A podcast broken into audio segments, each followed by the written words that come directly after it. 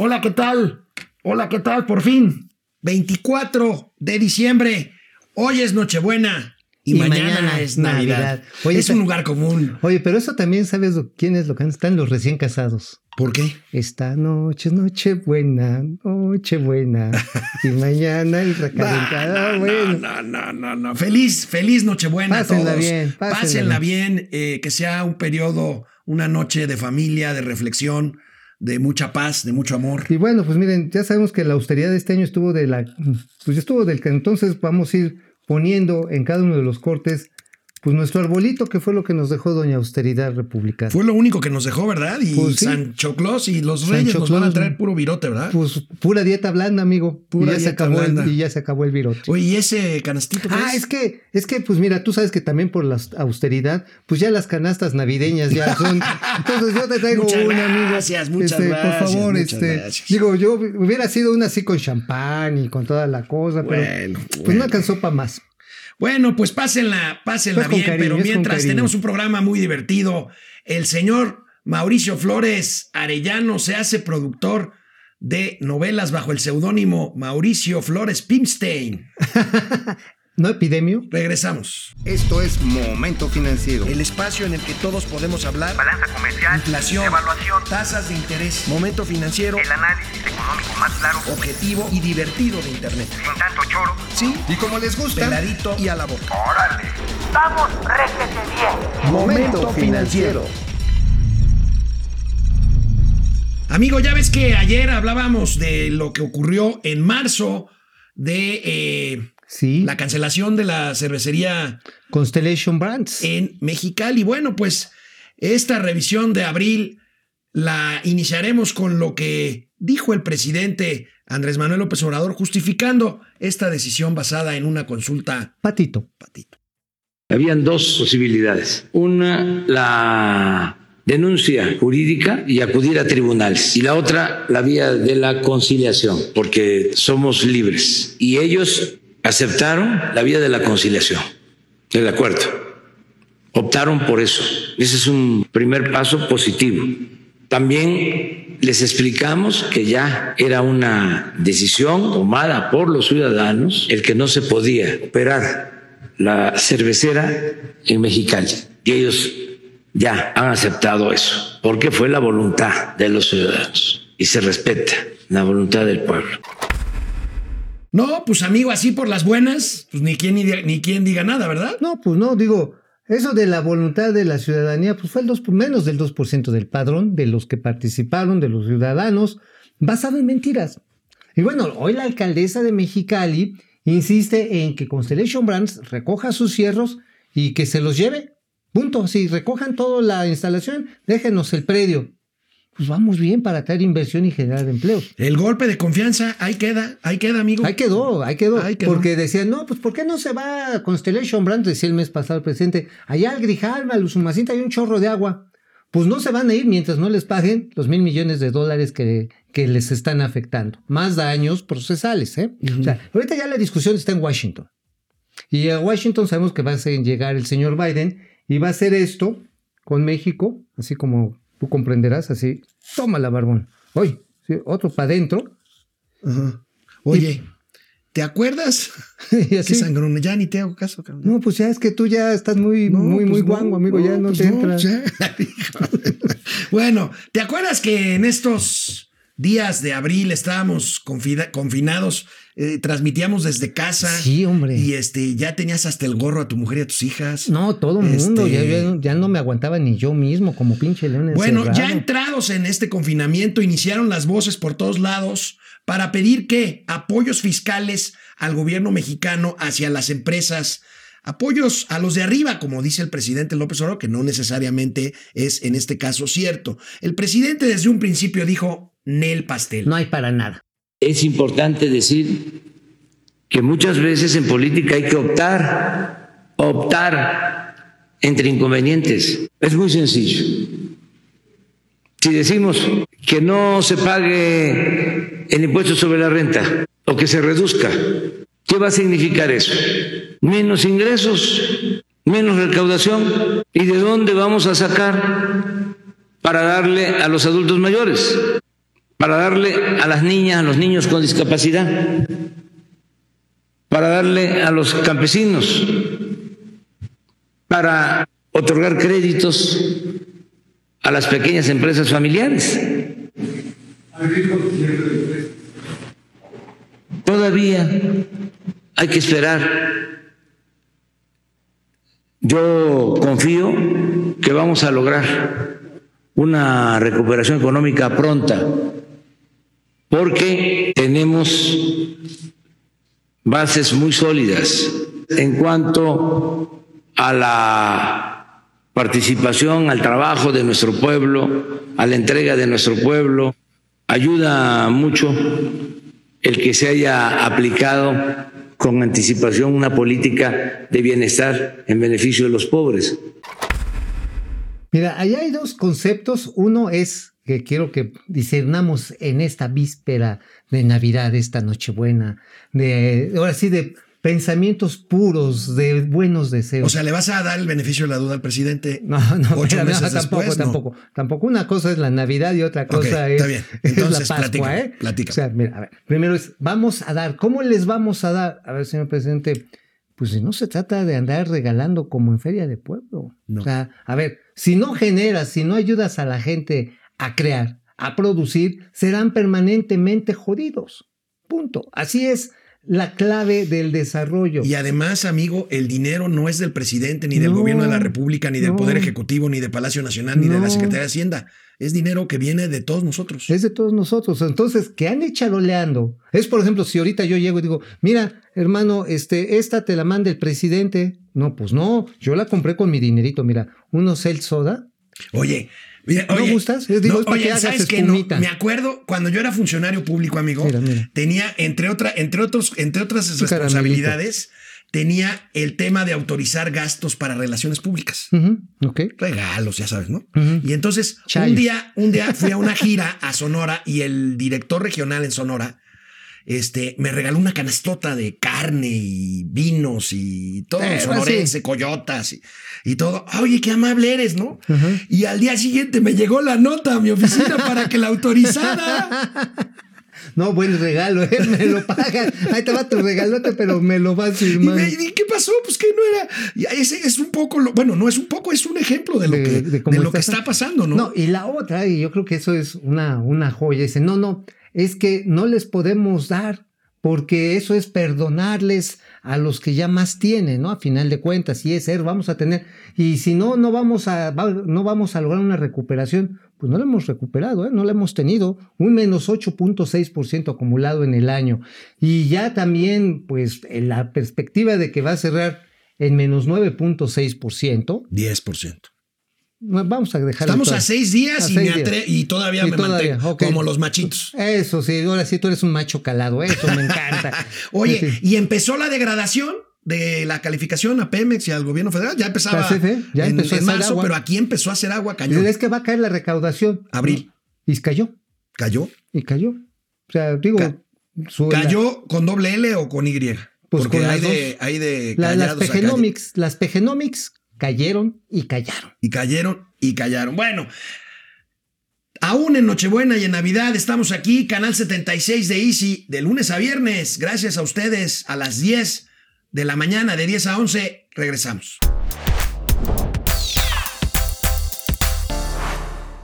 Bueno, amigo, pues abril, abril marcó también el inicio del fin de Donald Trump. Ver, Vean ¿cómo? esta cifra. Definitivamente, Trump, el hubiera no existe, pero ¿a poco no? Trump sin pandemia, yo creo que sería presidente re- Seguramente, pero el peor manejo que se ha hecho después de México fue el de Estados Unidos. Bueno, vamos a ver estas cifras que dábamos a conocer el mes de abril.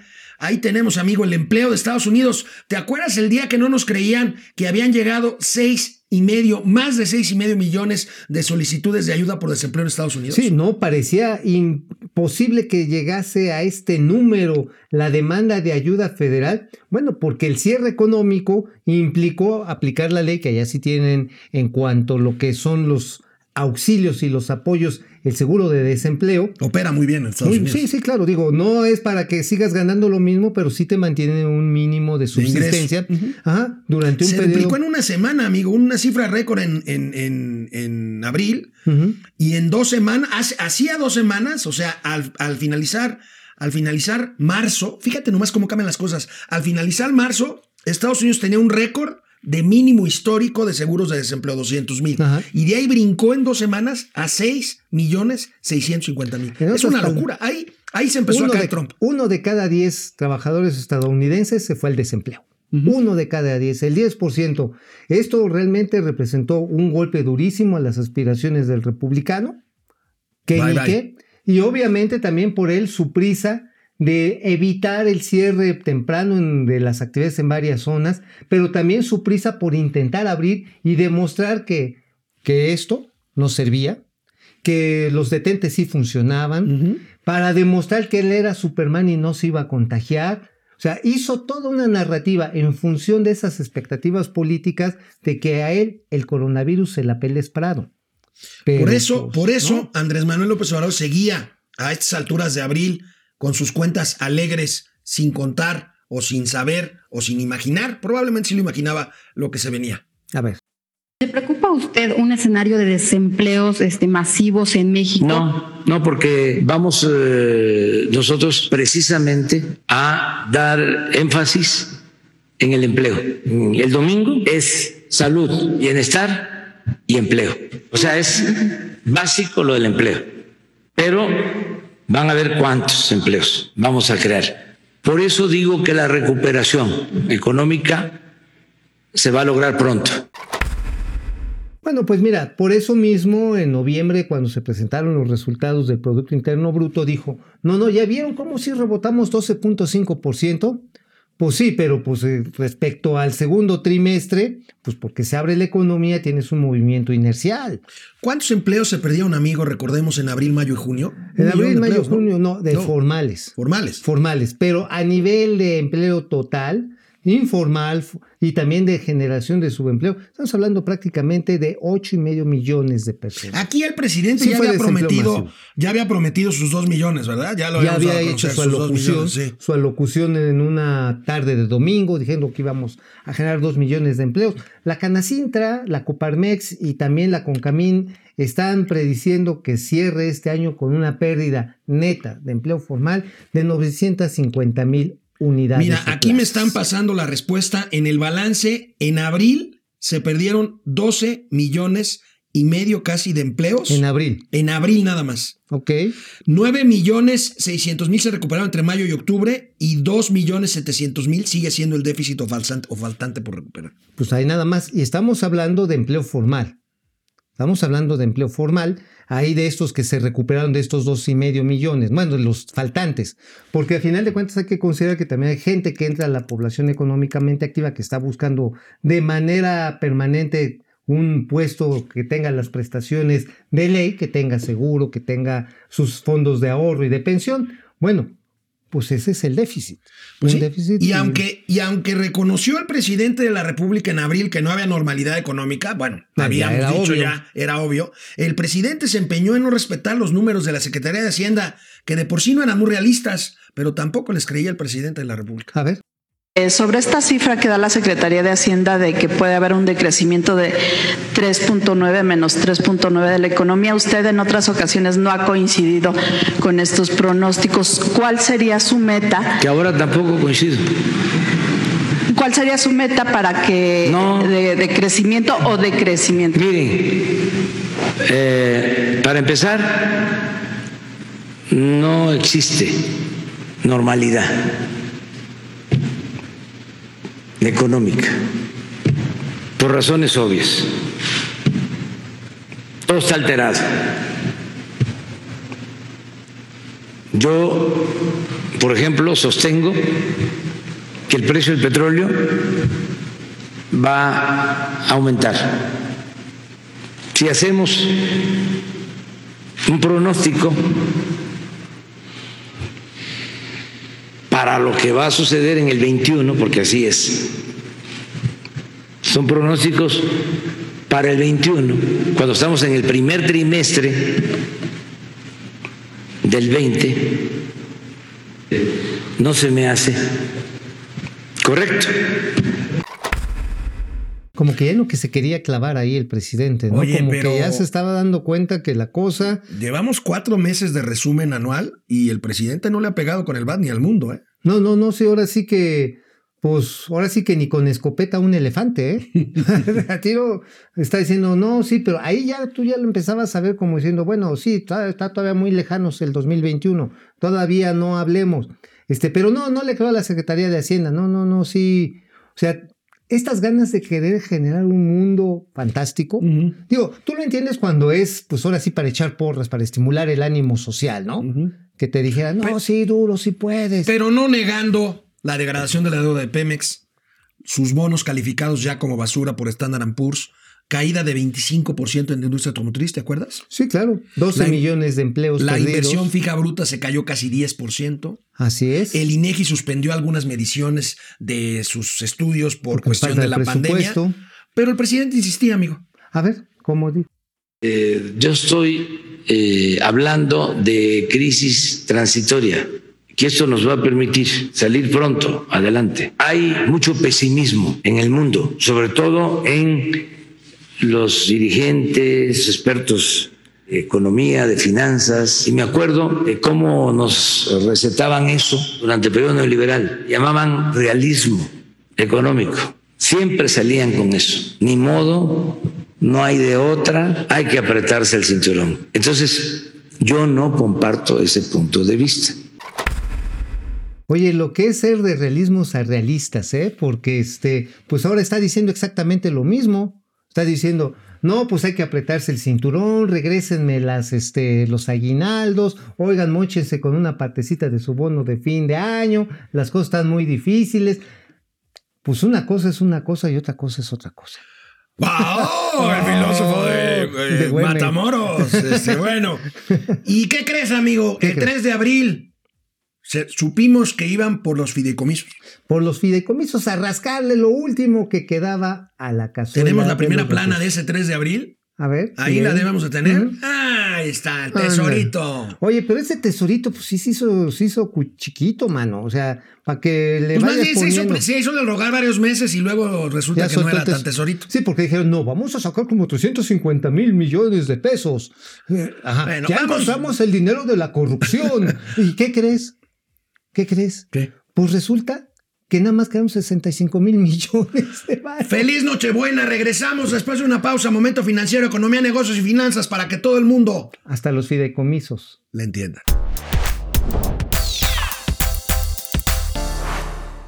Oye amigo, estoy preocupado porque llevamos cuatro programas de revisión anual y suena como programas como un detector de mentiras, ¿no? Sí, sí. Y le dijo, ¿No? "Tic, usted va a hacer una mentira. Está usted mintiendo. tic, tic, tic, tic, tic". Qué. Porque mira, vamos ya, sexto día de abril, 6 de abril, el presidente de la República dijo, México, México será un modelo a seguir. Pero para atrás. Y nosotros estamos pensando incluso que va a ser un modelo a seguir para otros países, porque los- lo que estoy viendo es que se está derrumbando el modelo neoliberal, porque eso es lo que está pasando. El coronavirus precipitó la caída de un modelo fallido, por eso la crisis mundial, en todo sentido. No es posible que afecte tanto una pandemia. Y la culpa de la crisis es de... Neoliber no, Felipe Calderón. Y el Y neoliberalismo. el neoliberalismo. Qué barbaridad, ¿no? Oye, no, pero además, ahorita el neoliberalismo goza de cabal salud. Pues sí. la economía pues- de Estados Unidos va para arriba. Europa, a pesar de los cierres programados que ha tenido que tomar en las últimas semanas, ahí va para arriba. La economía china, también neoliberal, va para arriba. Pero aquí hay un neoliberalismo zancochado, porque no hay presupuesto más neoliberal, no hay estrategia política económica más neoliberal que la mexicana. Claro. O sea, así. Finanzas públicas sanas, austeridad, Ajá, transferencias directas. poco déficit fiscal. Ajá, sí, apachurrar los Oye, salarios. amigo, de ahorita la- hablabas de la economía neoliberal china, pero los chinos tienen un neoliberalismo marxista guadalupano, ¿no? Pero muy picudo, ¿eh? Ahora sí, porque a final de cuentas tienes a los ricos y a una clase media que ya quisiéramos para un domingo. O sea, dos, 250 millones de chinos con ingreso equivalente a la clase media norteamericana. Oye, amigo, pero adivina que a pesar, a pesar de esto, a pesar de hablar de austeridad republicana, el presidente dobló su apuesta, adivina por quién, ¿Por quién? por Pemex. No, me. Ay, cierto, le metieron más varo. A ver. A ver, viene. Ahora que se cayó el precio del petróleo crudo, se aumentará la producción de gasolinas en el país. Destinaremos a ese propósito 400 mil barriles diarios adicionales para no malbaratar todo el petróleo de exportación y bajar la compra de combustibles en el extranjero. Pemex dispondrá de un recurso extra de 65 mil millones de pesos porque se le reducirá la carga fiscal. No, pues esa apuesta salió fallida porque al tercer trimestre de este año las pérdidas acumuladas de petróleos mexicanos superaban los 610 mil millones de pesos. Punto. Es decir, este, por más que dijeron vamos a rescatarlo y ahorita vamos a procesar la gasolina porque está barata. A ver, amigo, eso funciona en las grandes petroleras del mundo siempre y cuando tengan el stock de petróleo comprado barato para después venderlo cuando las gasolinas van para arriba. Y México no tiene ese stock. Extrae, tiene para capacidad de almacenamiento tres días y lo demás lo tiene que andar moviendo en el mundo. Dinero al barril sin fondo de Pemex mientras el empleo se desplomaba en México. Les presento, amigos y amigas de Momento Financiero, este día de Nochebuena. Les presento a la secretaria del Trabajo y Previsión Social, Luisa María Alcalde. No la van a ver mucho. Esta gráfica es a partir del primer caso detectado del COVID del 29 de febrero, cómo había sido el comportamiento según los datos del Instituto Mexicano del Seguro Social. Es a partir del 13 de marzo que empezamos a ubicar una eh, caída en eh, el empleo formal eh, identificando que del 13 de marzo al 31 de marzo se perdieron 198 mil empleos y 148 mil 845 en lo que va de el primero de abril a el día 6, que es eh, lo que hasta el corte que tenemos al día de hoy. Es decir, entre el 13 de marzo y el 6 de abril se han perdido 346.878 puestos eh, de trabajo. Oye, pero si está hablándose de esa pérdida de trabajo, yo no me explico por qué a finales de noviembre se empeñó este gobierno en destruir un generador natural de empleo que es el outsourcing legal. Claro. Se empeñó, o sea, a ver, estás viendo la tormenta, ah, ¿cómo la detenemos? Este, métete más a la tormenta, que haya más desempleados. Oye, pero Güey, además el ¿qué tono de la pasa? secretaria del Trabajo anunciando la catástrofe de empleo, pues como si estuviera anunciando los Grammys, ¿no? Ajá, y ahora el peor mes es. No, bueno. ¿Sabes Pero- quién nos puso una dosis de realismo inmediatamente después de esto? El ¿Qué? Fondo Monetario Internacional. Durísimo. ¿Te acuerdas de la nueva gerente, eh, directora gerente que llegó este año al Fondo Monetario, Cristalina Sí. Georgieva? Ajá, Vamos a ver lo que dijo. así de Nos crudo. puso Durísimo. First, let's look at where we stand. We are still faced with extraordinary uncertainty about the depth and duration of this crisis. It is already clear, however, that global growth will turn sharply negative in 2020, as you will see in our World Economic Outlook next week. In fact, we anticipate the worst economic fallout since the Great Depression. Just three months ago, we expected positive per capita income growth in over 160 of our member countries in 2020. Today, that number has been turned on its head. We now project that over 170 countries will experience negative per capita income growth this year. Oye, amigo, pues sí estuvo cañón porque este. Sí, nos pusieron un manazo, ¿no? Fue Este, haber dicho, oigan, ustedes están Dicen cantando. que van bien. Ajá, pero pues no, fíjense que el mundo va para atrás. Oye, ¿te imaginas a los líderes del G20 cuando les habló de la economía moral y de el, la guía para la Yo, transformación yo, vi ética? a, yo vi a Emmanuel Macron apuntando muy. este, No, mandó a comprar en chi- así, pero así. A ver, tráiganme todos los libros y me los ponen a leer a todos los mendigos franchutes para que sepan cómo se recupera uno de la crisis Oye, económica. en estos días, en estos días fue cuando la OPEP se puso finalmente de acuerdo para combatir la crisis de baja en los precios del petróleo, además de la crisis económica por la pandemia.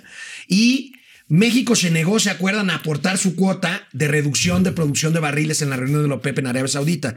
Y Estados Unidos, Trump, nos hizo el paro Ah, de sí, aportar 100 mil barriles que se supone que México tenía que, Que poner más. Que poner de menos. Bueno, pero bueno, la verdad, bueno, Eh, fue, ¿cómo cuando, fue cuando Rocío Nale, ¿te Le acuerdas aplaudieron. que le aplaudieron? Dice que le aplaudieron. Pero veamos cómo se ha transformado Rocío Nale al paso del tiempo.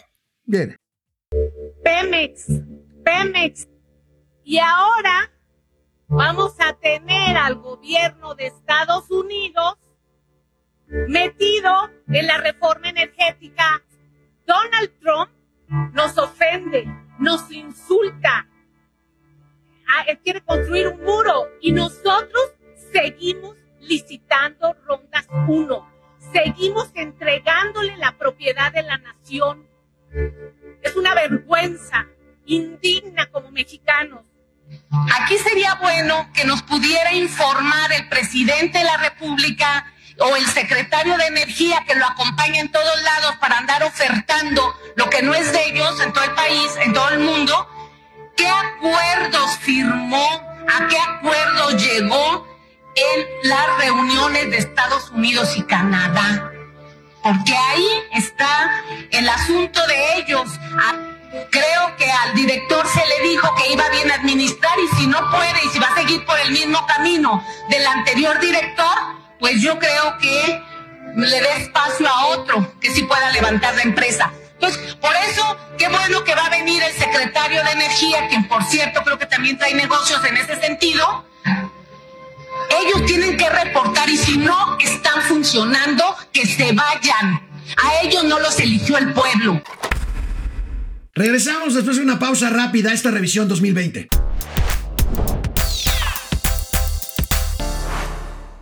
¿Cómo viste a Rocío Nale cuando era diputada de oposición? No, pues bien, a ver, casi casi le mienta su Mauser a los gringos, ¿no? ¿Verdad? Sí, no, y se llevan la propiedad de la nación. Bueno, pero pues unos dólares, ¿no? A cambio, digo, Sí, de entrada. claro, ¿sí? claro, Pero claro, después, cuando se tiene que llegar a este acuerdo en la cumbre de Doha por el tema del petróleo y todo este merequetengue por el exceso que había de mercado en, el- en los mercados mundiales de crudo, pues se le tiene que dar las gracias a Donald Trump.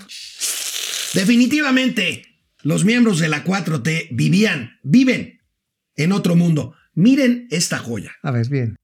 Fue un muy buen acuerdo, bueno, reconocido por todos. Nada más les comento que cuando se votó, hubieron aplausos para México. Y estamos hablando de países pues muy distintos, con posturas políticas diferentes. Un gran reconocimiento a nuestro país. Nos debemos de sentir muy orgullosos por la fama y la grandeza de México. Y la relación con el presidente Trump es una relación buena. No hubo, como algunos adversarios llegaron a decir, que hubo un acuerdo secreto o que se habían comprometido cosas. Nada. El compromiso fue de que vamos a reducir 100 mil barriles diarios en nuestra producción, que significa el 6%, mientras todos los demás países, su reducción es del orden del 23%.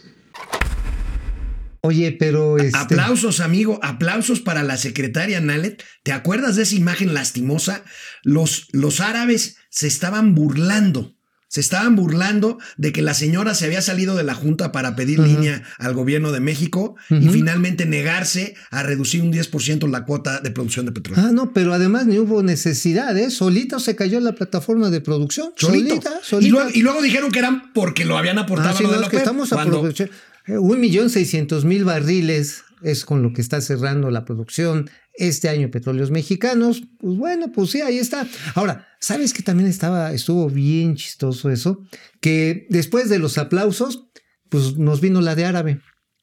A las dos semanas, precios negativos en el petróleo. Sí, sí, sí. ¿Por qué? sí, Porque sí, los árabes sí, dijeron, ok, no quieren ustedes aportar. Está Empezaron bien. a venderle petróleo a nuestros clientes, a los clientes de México, por en supuesto, Me- más Medio barato. Oriente y en Asia, ¿En cuánto sacan los árabes el petróleo? En 8 dólares el barril. Nosotros lo sacamos en 20. en 24. 24. Y hay algunos lugares ahí de, de, ahora sí, de los Emiratos Árabes Unidos en que puede ser hasta de 3 dólares.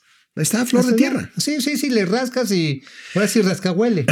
A menos de dos meses de la pandemia, tan pronto como a mediados de abril, el mundo a través de los medios de comunicación más importantes Oye, amigo, me empezaron a criticar el manejo mexicano. A Me ver, dejas hacer un recordatorio nada más familiar. El 13 de abril falleció mi señor padre. sí, cierto. Don Odilón Don Flores, Odilón. donde estés, jefe, ya sabes, ahorita nos echamos unos whiskoles a tu salud. Perfecto. Saludos, Nodilón, donde quiera que esté. Y bueno, amigo, empezaron los mangarriazos Sí, ¿qué onda? de la prensa. Vamos a ver esta imagen. esta imagen. ¿Te acuerdas de ese terrible artículo del Financial Times? Sí, que precisamente las políticas económicas instrumentadas lo que están llevando es a profundizar la crisis. Obviamente el presidente inmediatamente dijo que era otro pasquín inmundo, que eran sus enemigos. Que habían- ¿Cómo se dice pasquín en uno en inglés? Eh, sería... eh, ¿Qué sería? On word pasquín. O no, ¿cómo sería asqueroso? Sería Dusty. Dus- dusty, dusty Nasty. news. Nasty news. Nasty news. Un nasty news. Sí, un nasty news. bueno, pues el Oye, nasty news del Financial Times, ¿no? Híjole, man. Y pues por supuesto el presidente lo negó, pero ¿te acuerdas cuando el mismo Financial Times dijo que la cancelación, perdón, siempre saco esto. Ay, sí, ¿cómo La cancelación duele? de Texcoco era la decisión económica más estúpida de la historia del mundo. Ajá, así lo dijo la más estúpida del mundo, echar al bote de la basura miles de millones de dólares y desbaratar todas las posibilidades que tenía ese presupuesto. Oye, amigo, hemos estado hablando de petróleo, de deuda, de ingresos, pero bueno, agotadas precisamente estas fuentes de ingresos, aún con la fiscalización de temas de fiscalización pendientes del SAT y las declaraciones de personas físicas del mes de abril que tuvieron buenos números de recaudación. Todavía, todavía. Todavía, a pesar de eso, el gobierno de la 4T volteó hacia el Banco de México para pedirle adelantar este remanente por operaciones cambiarias. ¿Te Ah. acuerdas cuando el presidente le dijo, oiga, mochese de una vez, ¿no? Ajá, sí, páseme mi aguinaldo de una vez, por favor, échenlo para A acá. ver.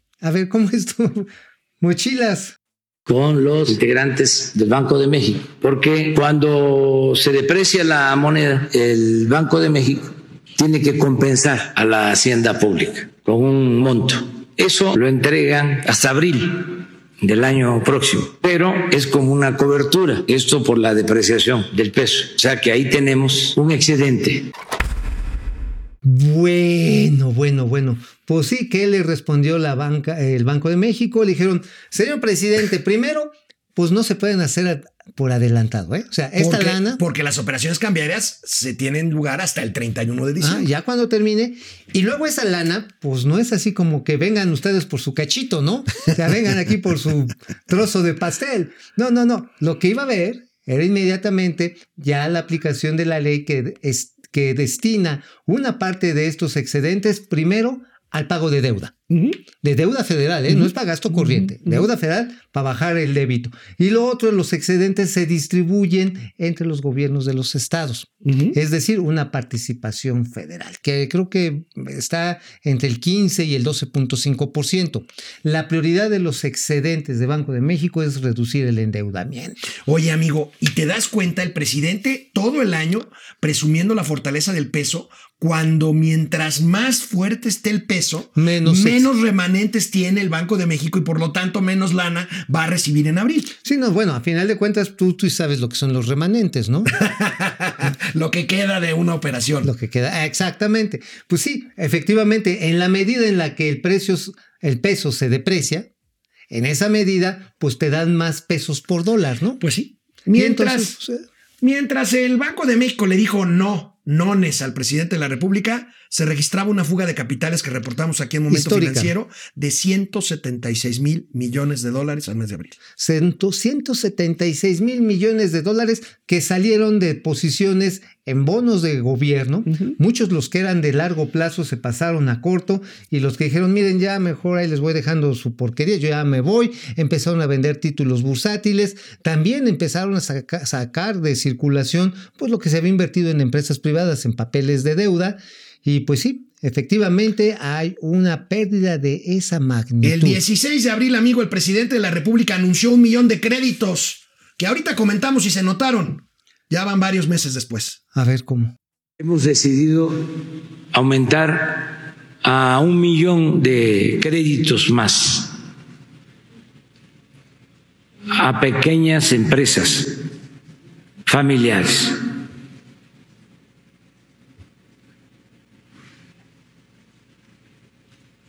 En este caso, el millón de nuevos créditos sería a todas las empresas que tienen trabajadores inscritos en el Seguro Social y que actuaron con mucha responsabilidad, sobre todo las pequeñas, no despidiendo a sus, a sus trabajadores ni quitándoles o reduciéndoles el salario. Y no se notaron, ¿eh? No se notaron. No se notaron. Y bueno, la gran mortandad de empresas en este periodo fue precisamente la pyme. Regresando de la pausa, nace una estrella. Hugo López Gatel, actor de telenovelas. Regresamos a Momento Financiero.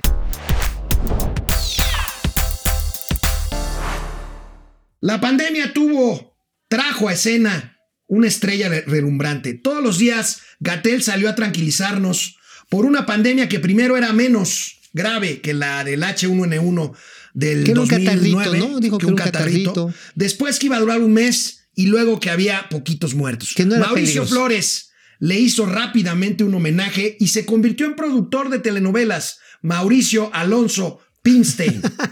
Vean, Vean, ¿cómo se llama tu novela? café con aroma de gatel. ¡Ay, güey! Emocionante. ¿Qué tal? ¿Cómo están amigos de Momento Financiero? Yo soy Mauricio Flores, pero esta vez no les voy a platicar de negocios, no les voy a platicar de economía, les voy a platicar de una vocación que encontré en este encierro necesario y forzoso ante el coronavirus. Sé que me gustan las telenovelas. Y me puse a hacer un storyboard en función de una que está conmocionando a nuestro país todos los días, a las 7 de la noche. Y por supuesto tiene un nombre, un nombre que se lo debemos precisamente a uno de los integrantes del equipo de Momento Financiero. Se llama Café con aroma de gatel. Me tomé la molestia, el esfuerzo de hacer un escrito porque, y a lo mejor en esta entrega, a diferencia de otras en las que me voy con el tema de corridito, lo tengo que hacer por partes y probablemente vaya a estar leyendo porque sí he de reconocer que todavía soy un amateur aunque ya tengo el porte y el estilo de aquellos que lo hacen de manera profesional. Pero ahí les va.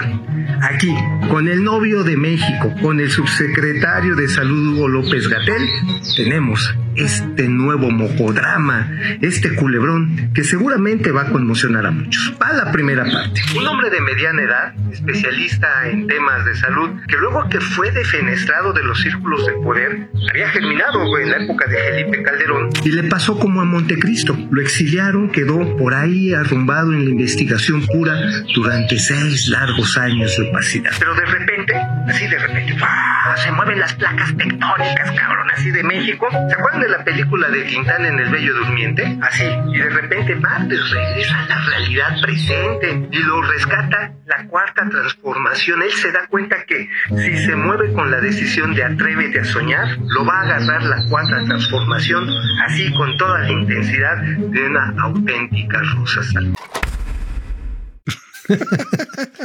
A ver, disponible en Amazon, Son- Prime Time, Netflix. Net- ¿Cuántas temporadas hiciste? También amigo? en Disney Plus.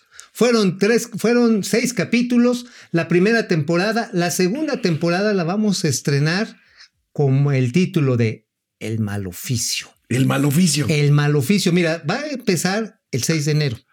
Va a empezar el 6 de enero. ¿Por qué? Porque va a ser un regalo para todos nuestros sobrinos, Oh, bueno, a toda la ya. gente que nos va a ver, porque va a ser cuando López Gatel diga, no, si yo les dije que los muertos muertos están, güey, ¿para qué están rebuznando? Bueno, vamos otra vez a los temas del mes de abril. En la segunda quincena de abril, el precio del barril de petróleo, como lo adelantaba nuestro telenovelero amigo economista, se desplomaron hasta llegar a cero dólares por barril o incluso precio negativo. Reduciría ingresos para el país, para México, del orden de 400 mil millones de pesos, pero en México, como siempre, Tenemos no otros datos. A ver. Tenemos otros datos.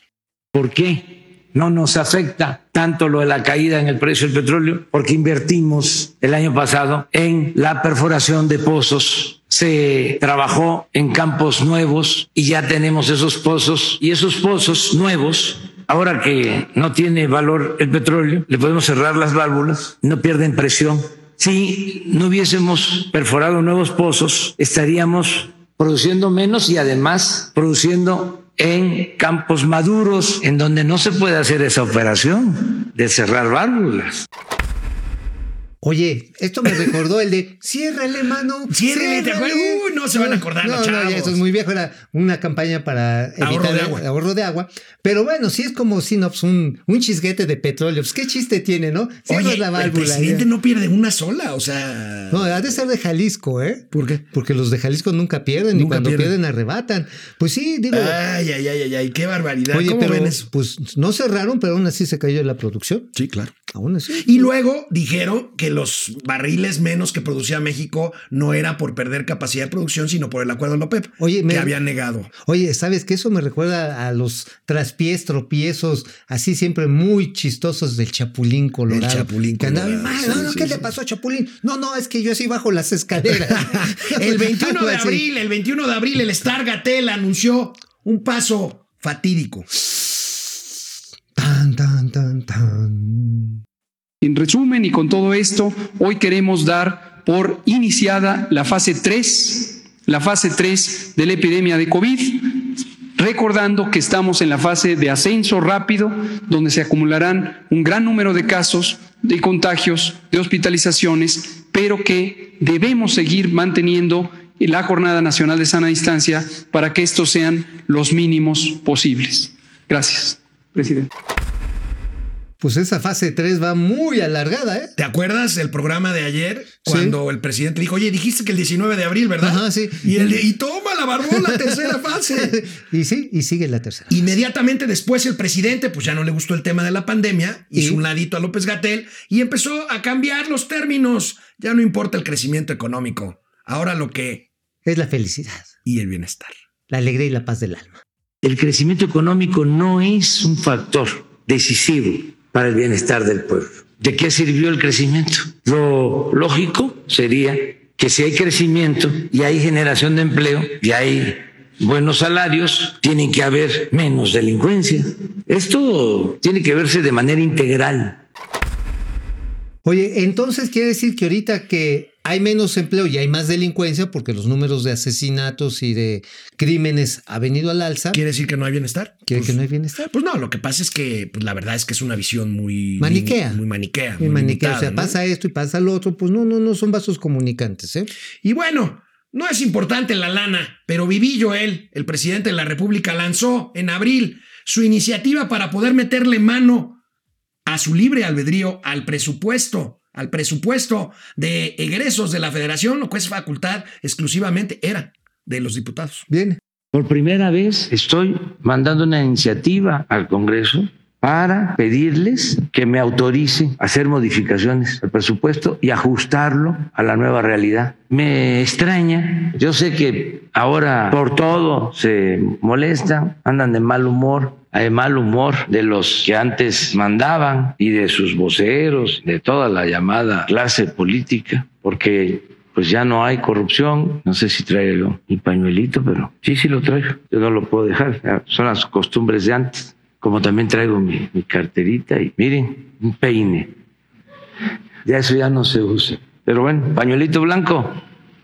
Y además ya se van acercando las elecciones y ya todo lo quieren convertir en política. Ya todo es electoral. Oye, es que eso que ya no hay corrupción, a ver, este, creo que hay una aportación de Pío, ¿no? Sí, sí, Sí, sí. hay una sí. aportación de De Pío. mil, ba- de mil baros. Sí, entonces, bueno, amigo, no hay corrupción, amigo, ¿te Pío. acuerdas cuando te agarraban a golpes, perdías una pelea callejera y decías, pues sí, me ganaron, pero, Pero yo le pero rompí yo la sí nariz". tengo papá y tú no tienes papá, ¿no?